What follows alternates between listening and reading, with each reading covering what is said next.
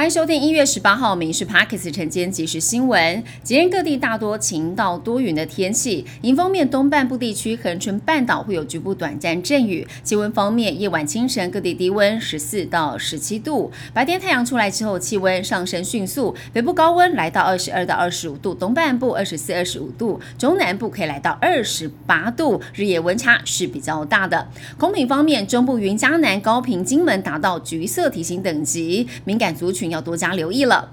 宁夏夜市举办了中国抖音神曲科目三舞蹈比赛，网友复评灌爆，质疑根本是武统台湾。尽管台北市长蒋万安呼吁台湾人对自己的文化有信心，宁夏夜市还是发文道歉，说在不对的时间来办活动。专家也示警，抖音恐怕造成了年轻学子专注度跟思辨能力下降。现在两岸紧张，台湾也不能不防。总统蔡英文出席了台北内科园区发展协会的岁末联欢晚会，当场拜托老板们帮员工来加薪，年终要多发一点，还提到很高兴毕业。而刚好被点名可能入列赖清德新内阁的林佳龙、郑文灿也都来了，但是郑文灿一路讲电话，快闪没有回应，林佑昌则小声笑回了一句：想太多。正值伟牙季电子五歌中，人保电脑打头阵，席开了八百六十桌，找来了歌手伍佰、郭靖开唱，现场抽出了最大奖二十万的吉祥券，总奖金超过有四千万，八千多位员工嗨翻天。董事长许胜雄谈到，去年产业挑战多，但是毛利率创下了好成绩，打破了四趴的魔咒。展望二零二四，AI、通讯、医疗，处处都是商机。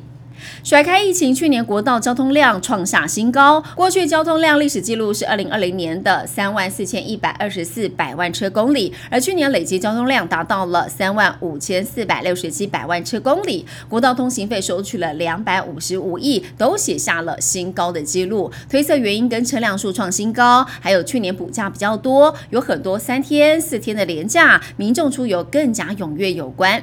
国道经常可以看到车辆的零件物品掉落，影响到行车安全，增加了事故的风险。依照规定，物品掉落国道要罚款。而去年国道散落高达了四万五千件，提醒国道用路人装载货物一定要捆扎牢固。高工局宣布，从一月二十号开始，国道散落物收费会扩大到占用路肩跟边坡，每三十分钟收费三千块。有一名男子到南投县玉山园区去爬山，在塔塔加登山步道捡到了第一级保育类野生动物雄鹰的羽毛有两只，上网张贴照片，标价一万元拍卖。结果南投地院是以意图贩卖而陈列展示保育类野生动物产制品的罪名，将他判刑六月，缓刑两年，必须向公库支付四万块钱。而雄鹰呢，它主要栖息是中低海拔原始森林，是濒临绝种的一级保育类野生动物。也是台湾体型最大的柳鳍型猛禽。以上新闻由民事新闻部制作，感谢您收听。更多新闻内容锁定下午五点半《民事 Parks 晚间即时新闻》。